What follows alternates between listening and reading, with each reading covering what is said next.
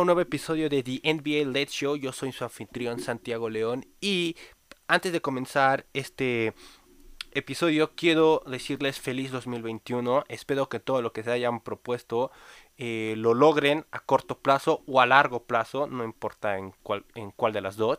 Y también decirles que a pesar de que volvimos a semáforo rojo, eh, no dejemos que esto nos, afecte, que esto nos pegue, hay que seguir eh, con la cara en alto y eh, aunque estemos encerrados en, nuestra, en nuestras casas, hay que seguir trabajando en, en, lo que, en nuestros sueños, en nuestras metas, en todo lo que dijimos que el 2021 íbamos a hacer.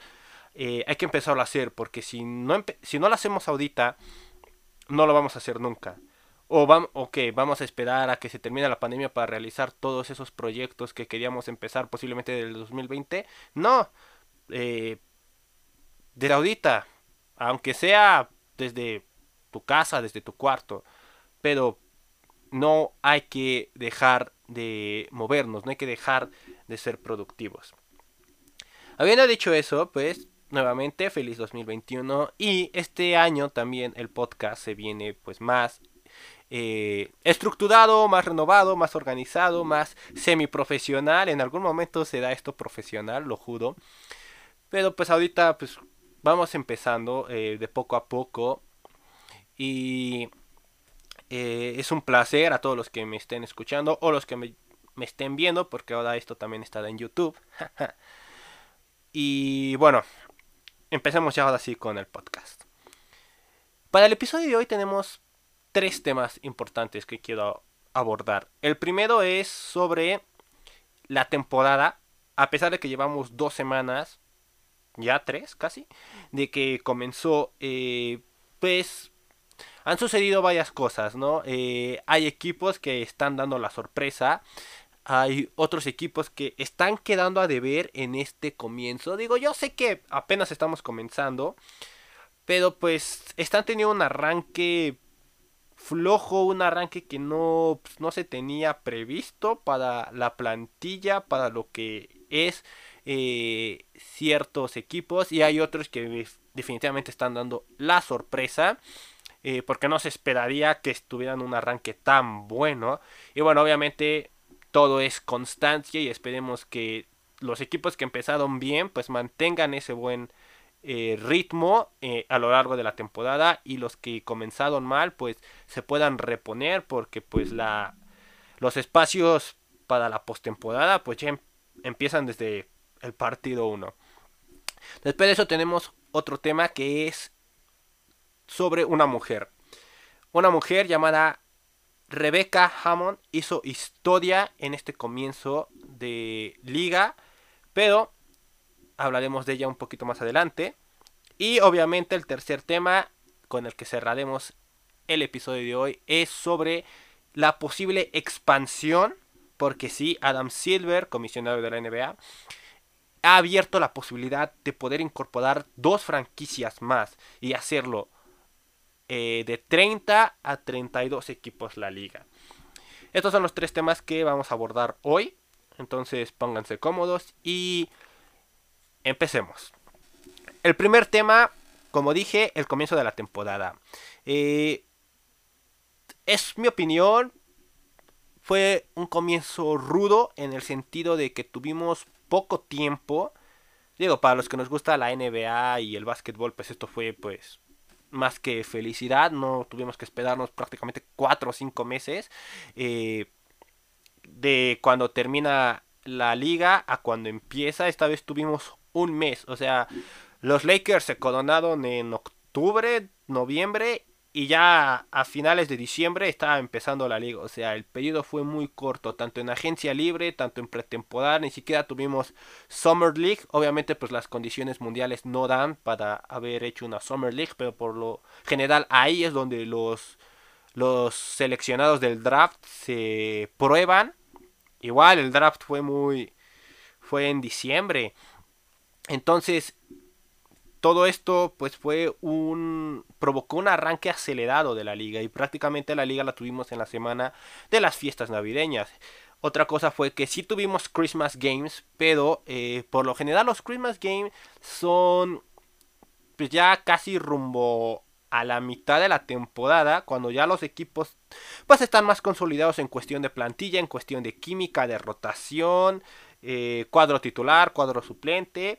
Y esta vez no, esta vez los Christmas Games fueron diferentes. Eh, la verdad es que yo pues sí me aventé todos los Christmas Games ese 25 de diciembre y noté que casi todos los partidos terminaron por una diferencia de arriba de 15 puntos. O sea, sí, una diferencia ya de, pues, de paliza. Muy diferente a como eh, fue la temporada pasada.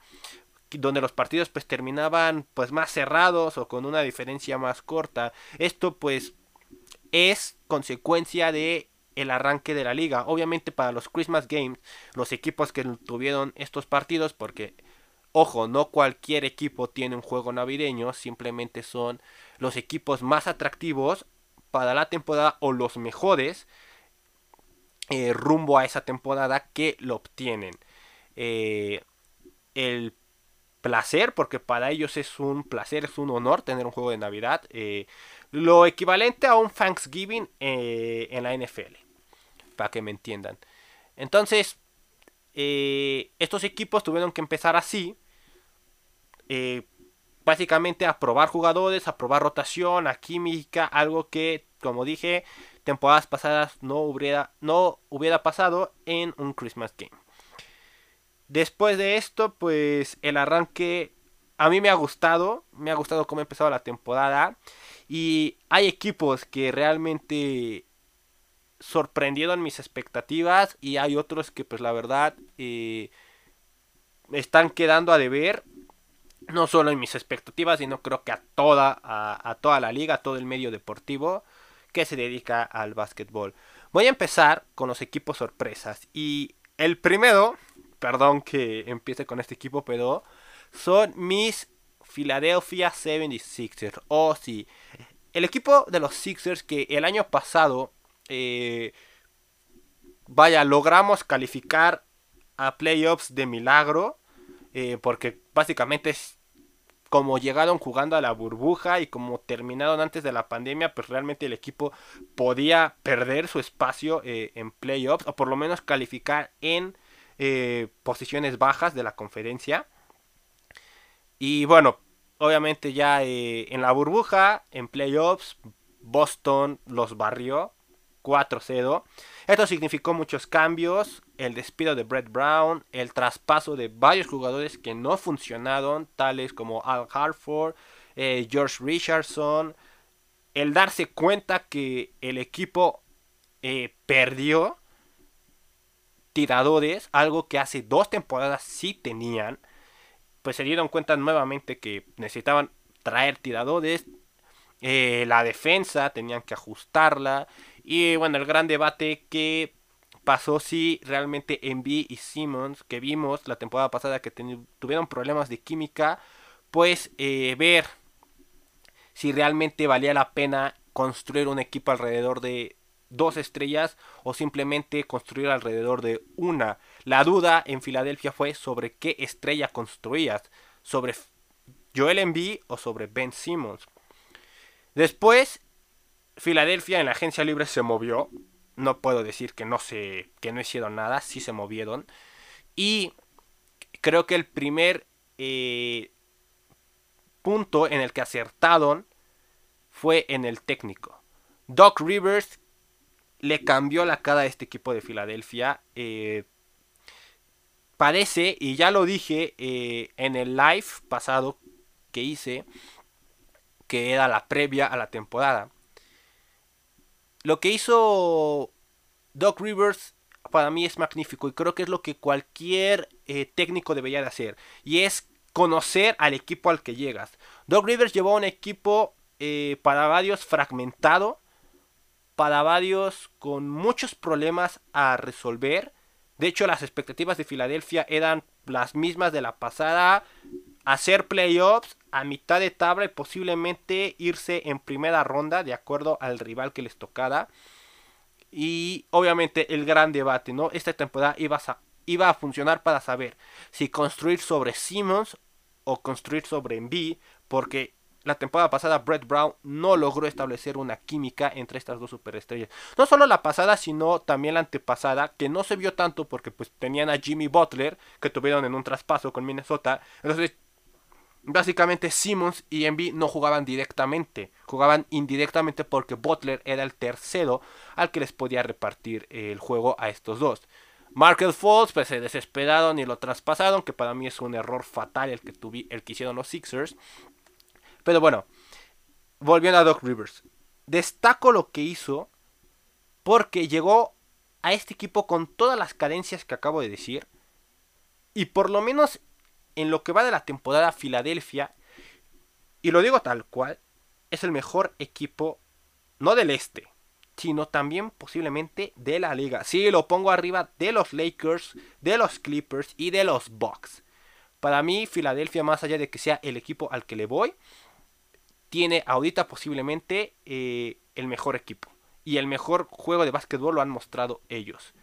Eh, tenían el mejor récord, o bueno, creo que todavía tienen el mejor récord, 7-3, hoy perdieron eh, contra Denver, pero vaya, cuestiones del COVID afectaron en, en, ese partido y bueno, Brooklyn también los apaleó y ahí pues el equipo venía cansado, venía de un partido difícil contra, contra Washington. Ahora, ¿qué es lo que pasa? Eh, este equipo, lo que hace Doc Rivers con este equipo es, como dije, llegó ya con los problemas y siento que Doc Rivers fue una solución que necesitaba Filadelfia porque tenían que cambiar el estilo de juego, eh, la forma en la que el entrenador llevaba las riendas de, del equipo. Y claramente Doc Rivers creo que sabía lo que necesitaba el equipo. Porque en cuanto llega Doc Rivers, se anuncia Seth Curry, Danny Green, entre otros eh, jugadores que poseen el tiro de 3 y también el tiro de media. Eh, ajustes en la defensa. Entonces por eso creo que Filadelfia ha dado la impresión que ha tenido en este principio de liga. Y por eso para mí actualmente es el mejor. Digo, hay que esperar a ver si pueden mantener este ritmo y cómo se, se van desarrollando en la liga porque pues, la temporada acaba de, empezar. Pero hasta ahorita Philadelphia para mí es el mejor y tenía que ponerlos en primer lugar. El segundo equipo que no solo ha impresionado a este servidor, sino a todo el medio deportivo son los New York Knicks. Un equipo que el año pasado seguía dando eh, vergüenza, una franquicia que ha estado por los suelos en los últimos 30 años posiblemente. Yo hago muchos chistes de los Knicks, pero es en serio, la franquicia no sabe lo que hace desde los años 90. Desde que traspasaron a Patrick Ewing, la franquicia no sabe lo que, está, lo que hace. Ah, pero esta temporada los Knicks están sorprendidos. No solo por un buen eh, básquetbol, por un buen juego. Eh, actualmente están a mitad de, de, la clasificación de la conferencia. Son quintos, sextos lugares. O creo que cuartos. Eh, ahorita la, la, conferencia se está moviendo porque pues, los, hay partidos que se han dado y hay que esperar a que los Knicks jueguen. Pero están entre el cuarto, quinto y sexto lugar, eso lo aseguro. Y es un, es un lugar que a los Knicks no se les tenía previsto. De hecho, la gente decía que los Knicks nuevamente iban a estar entre los últimos lugares de conferencia y que para posiblemente imitar, pues iban a tomar la, la decisión de volver a hacer tanking para agarrar una selección alta. Y no, el equipo ha venido bien, está jugando bien. Eh, tampoco es que tengan un una plantilla para campeón, ni mucho menos, pero están mostrando tener un equipo para hacer playoffs. Y más en el este, donde la pelea por postemporada no es tan difícil como en el oeste. Y creo que esto se debe a dos soluciones. Número uno, los Knicks han hecho las cosas bien en el draft en los últimos dos años. Con RJ Barrett y eh, Mitchell Robinson y esta temporada con eh, Ovin Toppin, el novato de, que viene de la Universidad de Dayton, han sido factores para que el equipo de los Knicks ahorita esté eh, levantando. Ahorita Toppin está lesionado, pero otra cosa que hicieron bien los Knicks fue que se deshicieron de todos los jugadores que no servían. Conservaron a los que realmente sí aportaban al equipo y a los demás los traspasaron o los cortaron y se trajeron jugadores que podían aportar. Uno de ellos y posiblemente el más destacado, Austin Rivers. Que en uno de los partidos de los Knicks se lució en el tiro de tres. Algo que el equipo necesitaba eh, y parece que en Rivers lo encontraron. Un tirador confiable eh, en la línea de tres puntos. Entonces, los Knicks están haciendo las cosas bien. Eh, buenas elecciones de draft, deshacerse de lo que no sirve y conservar a lo que sirve, traerte no a lo putrido de la liga o tratar de rescatar la carrera de un jugador, no, traerte a jugadores que no están en los planes de sus equipos, pero que pueden servirte a ti. Y obviamente, el más importante, el técnico. Eh, Chivo Day es la solución que necesitaba Nueva York. Es un técnico que sí fracasó en Minnesota, pero lo que está haciendo con los Knicks lo hizo en su momento con Chicago. Un equipo joven, con un básquetbol agresivo, eh, un básquetbol eh, dinámico, donde la defensa es prioridad. Y esto es más por el estilo del técnico. Toby es un eh, entrenador que la defensa creo que es lo que más le importa a él. Entonces, estos tres factores los logró en su momento con Chicago. Y ese equipo de Chicago se metió a postemporada y posteriormente le dio pelea a Boston Celtics y al Miami Heat de LeBron y todavía los Cavs de LeBron. Lo que hizo eh, el técnico actual de los Knicks. Con Chicago lo está repitiendo ahorita con Nueva York. Y eso dice mucho de lo bien que la gerencia está haciendo las cosas ya en el equipo. Por muchos años fueron criticados, por muchos años fueron el hazme reír. Ahora están haciendo bien las cosas. Y tengo que aplaudir a los Knicks porque este equipo sí tiene potencial para meterse a playoffs no como en los primeros lugares y si lo hacen la verdad es que me quedo callado, me sorprendí, me, habrán sorprendido.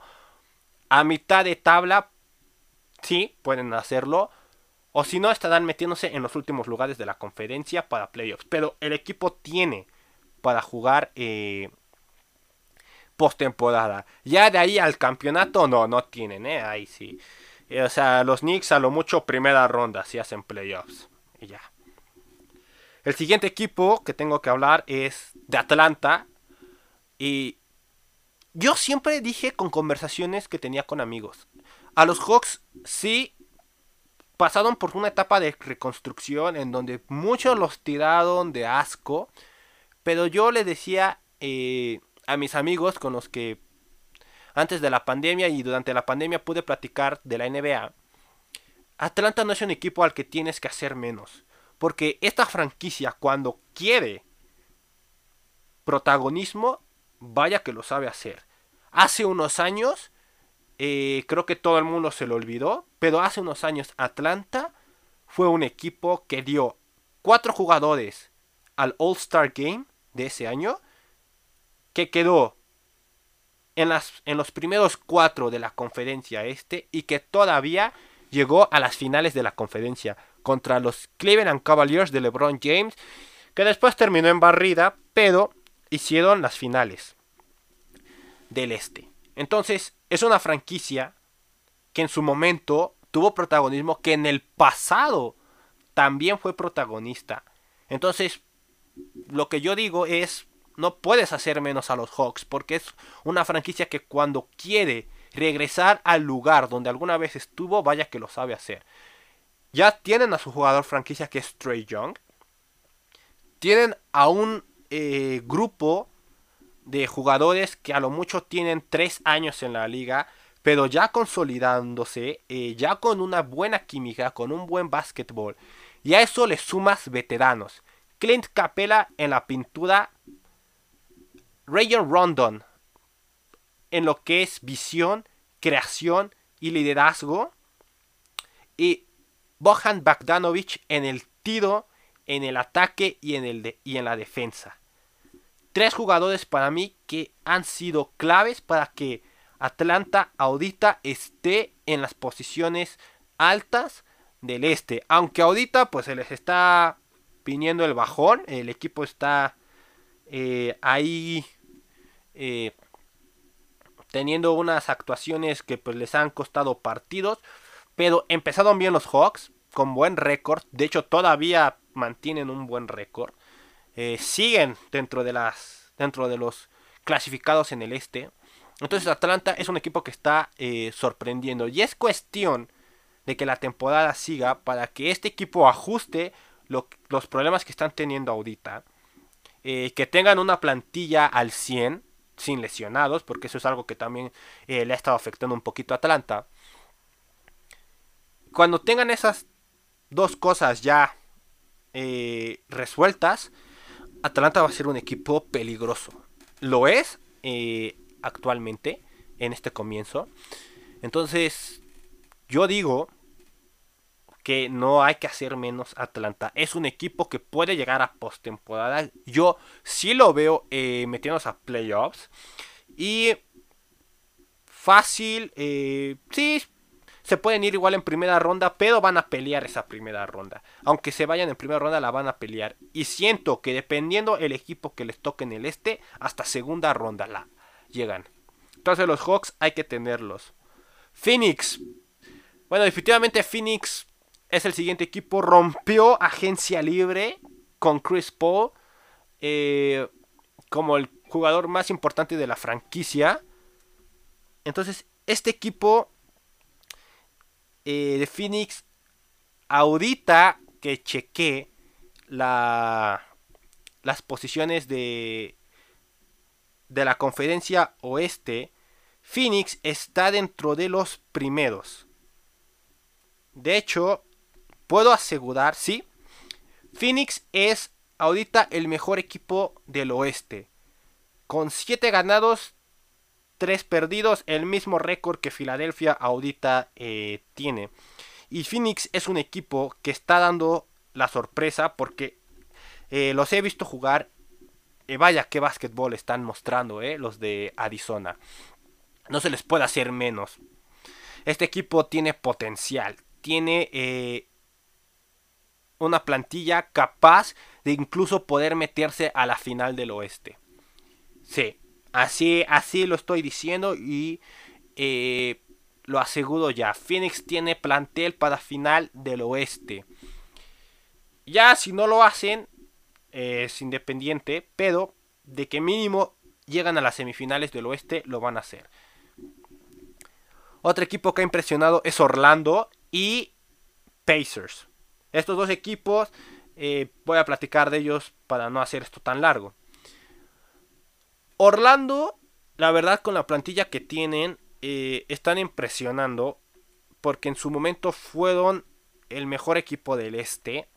Ya ahorita eh, bajaron al tercer lugar y sufrieron la pérdida de Markel Fultz, que sin duda es un jugador que le estaba aportando muchísimo al equipo en cuestión de ofensiva y también en defensiva, pero más en la ofensiva. Eh, Fultz tuvo una lesión que lo dejó fuera ya de la temporada. Entonces será interesante ver cómo Miami puede reponer esta pérdida y eh, seguir manteniendo el buen ritmo. La temporada pasada también empezaron bien y se cayeron hasta el octavo lugar. Y de milagro, y digo de milagro porque Washington fue a la burbuja nomás a vacacionar, eh, no quedaron fuera. Pero es cuestión de ver cómo Orlando logra eh, solucionar este problema que tuvo, esta pérdida con Fultz, y ver si mantienen este buen arranque. Ahorita son terceros en la conferencia. Pacers es otro equipo que arrancó bien. Eh, tienen el mismo récord que Orlando. Son cuartos en la conferencia. Y de hecho, los Knicks, los Knicks son quintos. Entonces ya no más confirmar ese dato de los Knicks. Son quintos. Eh, Indiana es cuarto. Están jugando muy bien el, el básquetbol. Eh, en ofensiva y en defensiva. Tienen problemas, eso sí, los Pacers. En, en el tercer cuarto, en los últimos minutos. Eh, la forma en la que cierran el tercer cuarto es algo que les ha estado costando. Son muy... no son tan constantes en esto. Hay veces en donde cierran bien, hay veces en donde cierran mal. Por lo general, donde cierran mal es cuando se vienen abajo. Y también en los últimos en el último cuarto, Indiana eh, tiene problemas para mantener la ventaja. O para tratar de reponerse si es que va perdiendo. Eh, el último cuarto es probablemente el mayor factor que tiene ahorita Indiana que le ha costado partidos. Tienen que solucionar eso, eh, la forma en la que cierran los juegos, porque si no van a seguir cayendo. pero este equipo de Indiana está, está dando las sorpresas y Pueden estar más arriba, ¿eh? Yo, yo los pondría arriba de Orlando, incluso que estuvieran en esa tercera posición que tiene el Magic. Y es cuestión de ver cómo arranca Orlando. Ahora, de los equipos que están decepcionando, la neta, voy a mencionar a, tres, nada más. La voy a dejar barata. Todonto, Milwaukee y Rockets. Iba a decir Warriors, pero eh, con los Warriors se entiende por la pérdida de Clay Thompson que esta temporada igual no va a ser lo que se esperaba.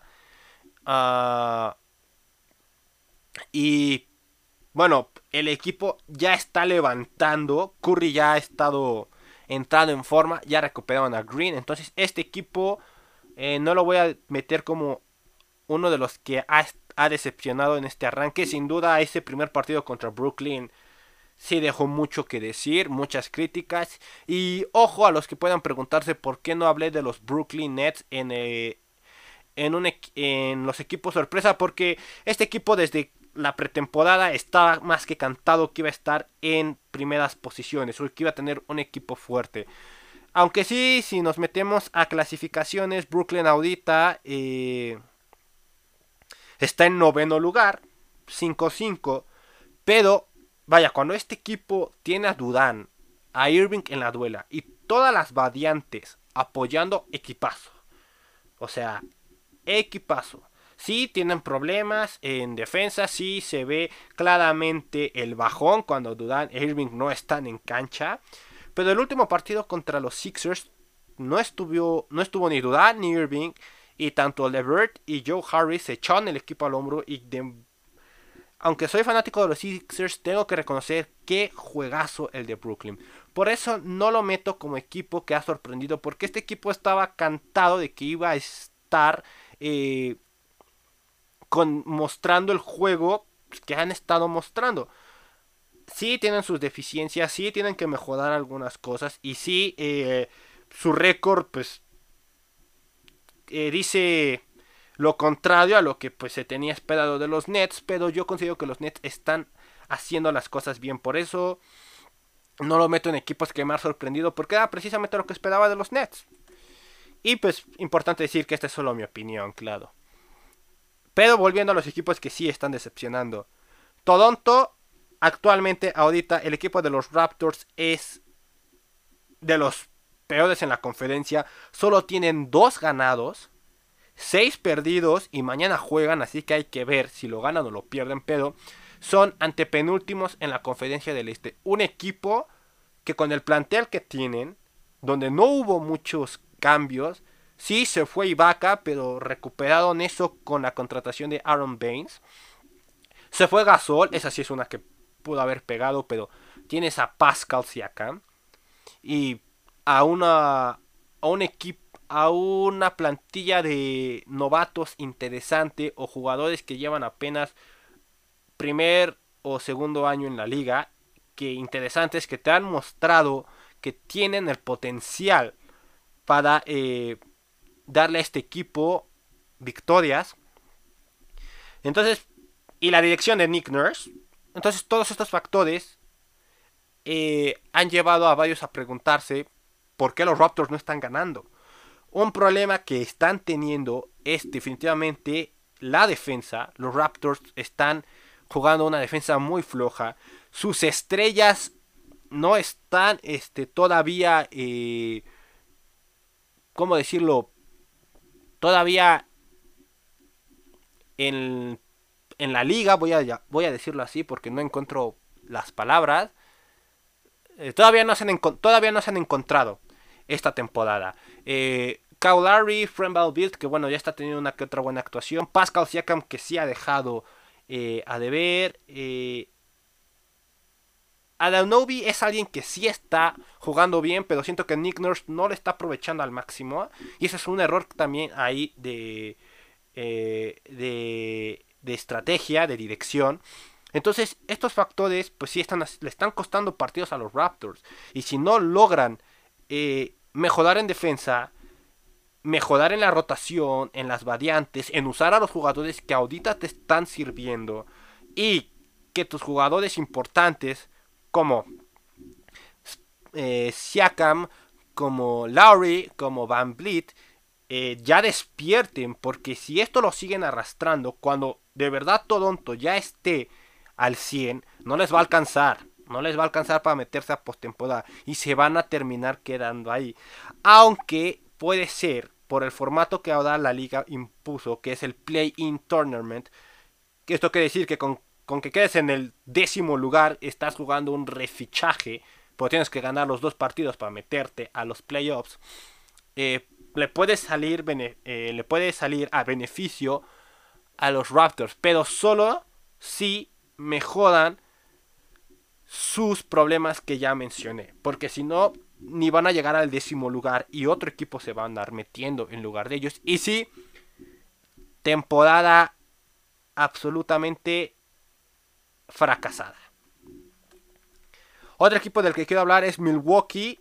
La renovación de Giannis Antetokounmpo por 5 años tuvo que haber significado mucho esta franquicia y también para Giannis, para que haya renovado por 5 años significó que algo en la franquicia de Milwaukee eh, le propusieron está pasando o va a suceder para que Giannis haya dicho va me quedo eh, y los Bucks han tenido un arranque irregular. Tienen buenas actuaciones eh, un día unos días perdón y otros días tienen pésimas actuaciones. Entonces este equipo ha estado muy irregular en este comienzo, tienen que mejorar en esa eh, constancia. Obviamente ya se comprobó la temporada pasada que los Boxing Janis estaban en el hoyo. Y si no, pues vean la serie contra Miami Heat de la temporada pasada. Ah, espero que los Bucks solucionen ese problema de que no tienen de depender de Giannis. Tienen más, tienen más jugadores importantes. De hecho, la adición de Rue Holiday es una muy importante porque les brinda al equipo ese balance que puedes perder con Giannis, pues ya lo equilibras con Holiday y con Middleton. Y tienes en el, en el poste, en el centro, a alguien como Brook López, que Digo, no se da la quinta maravilla, pero es un jugador que en su posición impone. Entonces, sí, hay muchas cosas que hacen dudar de, Milwaukee. Yo solo digo que es irregularidad. Han estado irregulares este comienzo y eh, espero y es cuestión de tiempo para que este equipo empiece a, ser constante en victorias, empiece a jugar un buen básquetbol y vuelva a estar en las posiciones eh, altas de la conferencia este. Y para rematar este tema, Houston Rockets. El equipo de los Rockets vive una situación interesante. James Harden ha dejado claras sus intenciones de que no quiere seguir en la franquicia. Si está jugando es porque no lo lograron traspasar y porque todavía no consiguen un equipo o una propuesta que pueda significar eh, un traspaso por James Harden. Se trajeron a Boogie Cousins, se trajeron a John Wall. Eh, John Wall está mostrando un juego que hace mucho no mostraba en Washington. No se está lesionando. Bobby Cousins tampoco. Entonces, ¿cuál ha sido aquí eh, el error de los Rockets? La neta no lo sé.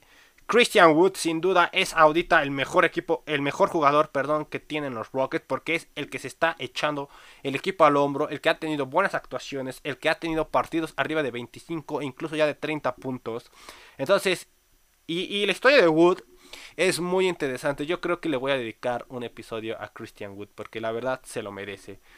Eh, entonces, la verdad sí es una incógnita para mí lo que está pasando en Houston, pero eh, mañana si les interesa, va a haber un live que voy a hacer con unos, con unos amigos. Ahí voy a tener a un amigo, George, de la secundaria, que es fanático de los Rockets. Espero que él me, me aclare esa duda de qué está pasando en Houston. Sí, yo sé que se fue este Mike D'Antoni. Eso significa un nuevo entrenador, una nueva filosofía de juego, un nuevo estilo de juego que para mí es lo que ahorita a Houston le está costando. Esa adaptación eh, de transición entre Mike Anthony al nuevo coach que tienen, el nuevo juego que están tratando de imponer y bueno, obviamente el drama llamado James Harden, que espero que pronto tenga una solución porque también James Harden se tiene que hacer a la idea de que si no lo traspasan, pues va a tener que jugar ahí en Houston, a menos que aplique la Anthony Davis de pues no decido jugar. Entonces, este es el primer tema y vaya que sí me extendí. El siguiente tema en este episodio es sobre la mujer que hizo historia hace unos días, ya semana podría decir, en la NBA, Becky Hammond. Rebecca Becky Hammond, exjugadora de la WNBA, que defendió la camiseta de el equipo de New York Liberty, la franquicia femenina de Nueva York, y la de los San Antonio. Eh, vaya, se me fue ahorita. Eh, el, equipo de, San Antonio, pero. Los San Antonio Sparks, creo que. No, esos son los Lakers. Esos son Los Ángeles Sparks, sí. El equipo femenil de San Antonio, vaya, la franquicia femenina de San Antonio, eh, donde se retiró y actualmente pues decidió hacer un paso y formar parte ya desde hace unos años en el equipo de Greg Popovich. Pero ¿por qué digo que hizo historia Becky Hammond? Porque Becky Hammond se convirtió en la primera mujer en, jugar el rol de entrenador en jefe durante un partido de temporada regular. Esto se dio en el partido entre Spurs Lakers, el cual ganó Lakers, Después de que en el tercer cuarto expulsaron a Greg Popovich, y Becky Hammond se hizo cargo del equipo. Y lo tuvo ahí desde. Bueno, desde que Popovich se fue hasta, hasta que terminó el partido. Y esto significó eh, muchas cosas por la liga. Eh, Hammond ya había hecho historia anteriormente con los con el equipo de los Liberty de Nueva York, con los San Antonio Stars, ya me acordé, aquí, aquí trae el dato, San Antonio Stars, con la Universidad de Colorado, donde de, en la que se dio a conocer, y aparte con la selección eh, estadounidense, donde ganó la Copa William Jones, y en los Juegos de Beijing 2008 defendiendo a, a la selección rusa, porque Becky tiene dos nacionalidades. Entonces, para esos Juegos Olímpicos jugó para la selección rusa donde ganó la medalla de bronce. Entonces, esta mujer ha hecho historia en, en donde se ha parado. Y hoy eh, es la primera mujer que fue entrenador en jefe en un partido de temporada regular. Y me siento feliz porque esto significa un gran eh, cambio en la liga. Eh, significa que si Becky Hammond fue la primera, es la primera de muchas en un futuro, eh, yo espero cercano. Y bueno, Becky recibió muchos elogios. Creo que los más importantes fue el de Frank Bogle, y sin duda el de LeBron James, la felicitaron por por echarse ahora sí que eh, la dirección cuando Popovich se fue, que de hecho estaba Tim Duncan ahí, pero pues, decidió no, decidió que Becky se hiciera cargo del equipo y vaya, la pasión que tiene esta mujer por el juego, el amor que tiene por la franquicia de San Antonio, independientemente de que sea Spurs, sea Stars, es la franquicia de San Antonio. El amor que le tiene, el amor que le tiene a la liga. Eh, todo esto se vio en este partido en el que dirigió. Eh, claramente los jugadores de San Antonio la respetan. No, no cabe duda. Eh, saben quién es Becky Hammond, saben lo que significó para la liga femenil de básquetbol. Entonces, vaya, se hizo historia eh, esta temporada eh, que apenas está empezando por lo que hizo Hammond en el partido Lakers Spurs de hace ya una semana. Y como digo, es la primera de muchas. Y espero que en un futuro no muy lejano, vaya, eh, veamos a otra mujer que pueda fungir como entrenador en jefe en una temporada regular y que Becky en algún momento pueda repetir este papel que vaya ella misma dice que fue eh, ella misma dice que fue pues un golpe de suerte porque pues se fue Popovich y pues alguien tenía que que seguir eh, dirigiendo a, los Spurs. Entonces, pues ella misma dijo, básicamente fue un golpe de suerte, pero pues tengo fe en que Becky va a recibir tal vez en, en otro partido otra oportunidad y que este ejemplo le va a servir a futuras generaciones de mujeres que aman este deporte para en algún momento ver a otra entrenadora en jefe mujer. Y para terminar el episodio de hoy, pues vamos a hablar del último tema que es la expansión en la NBA. El coronavirus afectó sin duda eh, en lo económico y esto generó que Adam Silver, para recuperar la inversión que ahorita eh, la NBA no está teniendo por eh, los estadios a puerta cerrada, aunque algunos equipos sí están aceptando eh, no, es, no, no, no, puedes llenar el estadio por la situación, tienes que estar a un 30% y es lo que los equipos que sí aceptan afición hacen, a un 30%. Y aún así, son pocos, por lo tanto, eh, la solvencia económica no está dando. Y por lo mismo, Adam Silver abrió la posibilidad a que puede haber en un futuro dos equipos más para hacer de la NBA de 30 a 32 equipos, 32 franquicias.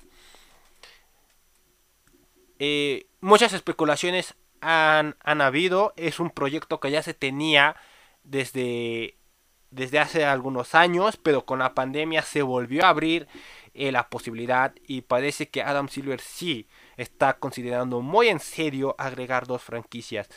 ¿Dónde se van a poner estas dos franquicias? Es lo que muchos también están especulando. Las candidatas, sin duda, son Seattle y Las Vegas. Ojo, ¿por qué Seattle? Seattle es un equipo que ya sabe lo que es tener una franquicia de NBA. Los Seattle Store, los Seattle Supersonics, perdón, eh, dejaron de existir para formar a los actuales Oklahoma City Thunder. Pero a pesar de que el equipo de Seattle desapareció, eh, la ciudad todavía se mantiene con un equipo en básquetbol, que es los Seattle Storms, franquicia de la WNBA.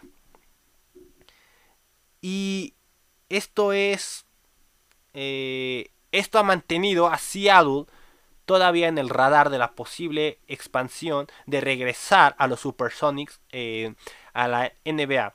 Todo parece que Adam Silver está considerándolo. Hace unos días se reunió con la alcaldesa de la ciudad para platicar sobre eh, cuestión de números, cuestión de solvencia y posiblemente si se abre eh, la expansión de la NBA, Seattle es el primer equipo que va a llegar. Lo están dando por hecho y yo también podría dar por hecho que Seattle va a ser eh, una de las dos franquicias que se tiene planeado tener. Entonces, los Supersonics pueden volver. La segunda eh, ciudad en donde se puede establecer una franquicia, y no tanto por cuestión de afición, sino por todo lo que involucra económicamente son Las Vegas. Las Vegas ya cuentan con dos franquicias deportivas en, la, eh, en el territorio. Eh, en, en, el hockey, con los Golden Knights, equipo que, equipo que por lo poco que sé de hockey, no anda mal, no son malos, o sea, son equipos que hace unos 3 o 2 años estuvieron en la final de la Stanley Cup. Y que de hecho ya fueron campeones, si no mal recuerdo. No, no voy a asegurar, pero sé que en los últimos años estuvieron en la final de la Stanley Cup. Eso sí.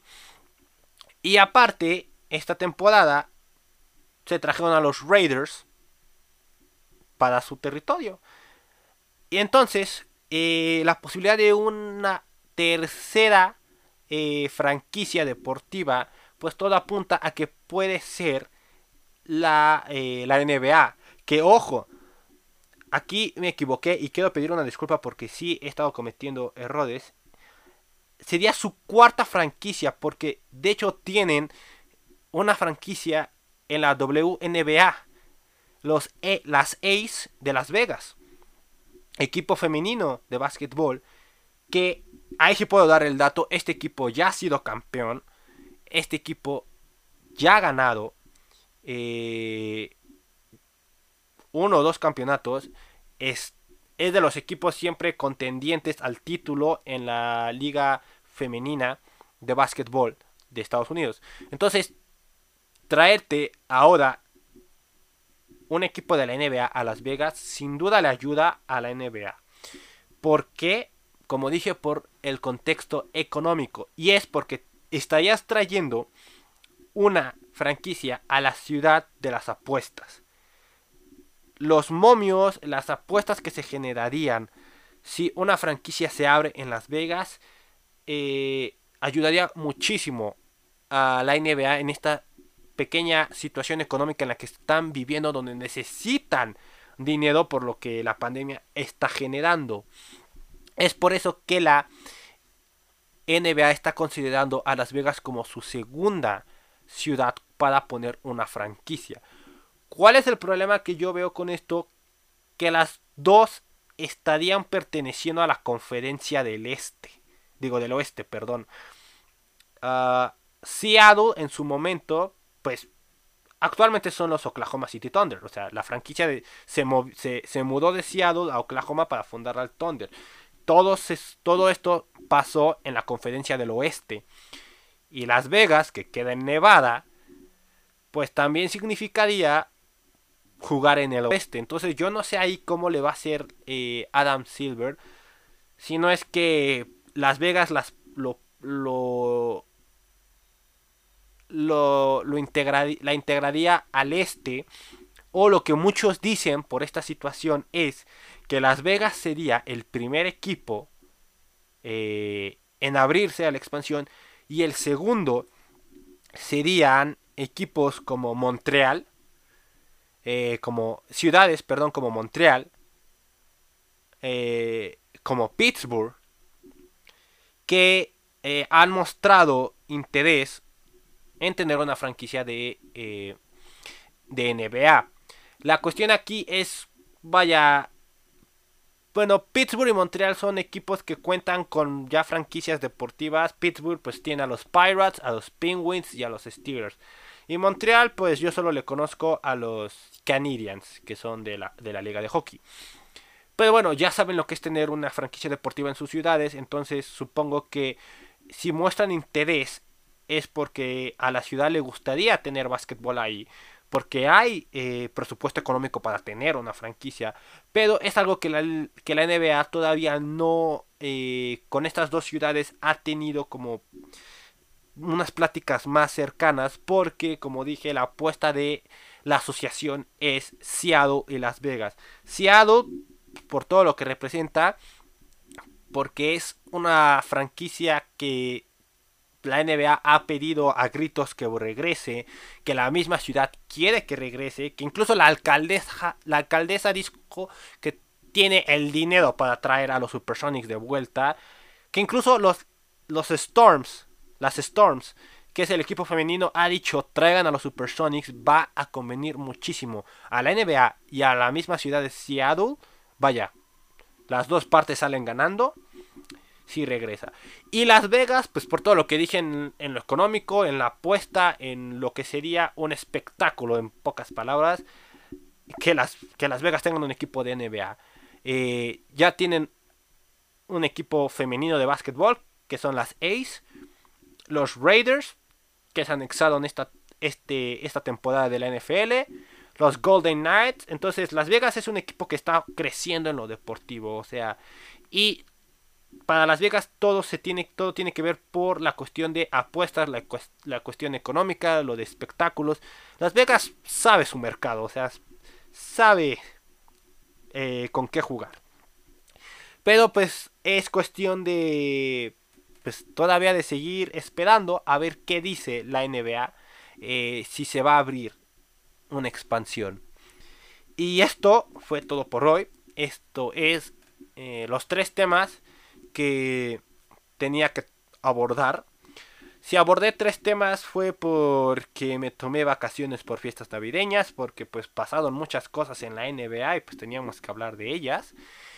Y eh, les agradezco a quien sea que esté escuchando el episodio, a quien sea que eh, lo esté viendo.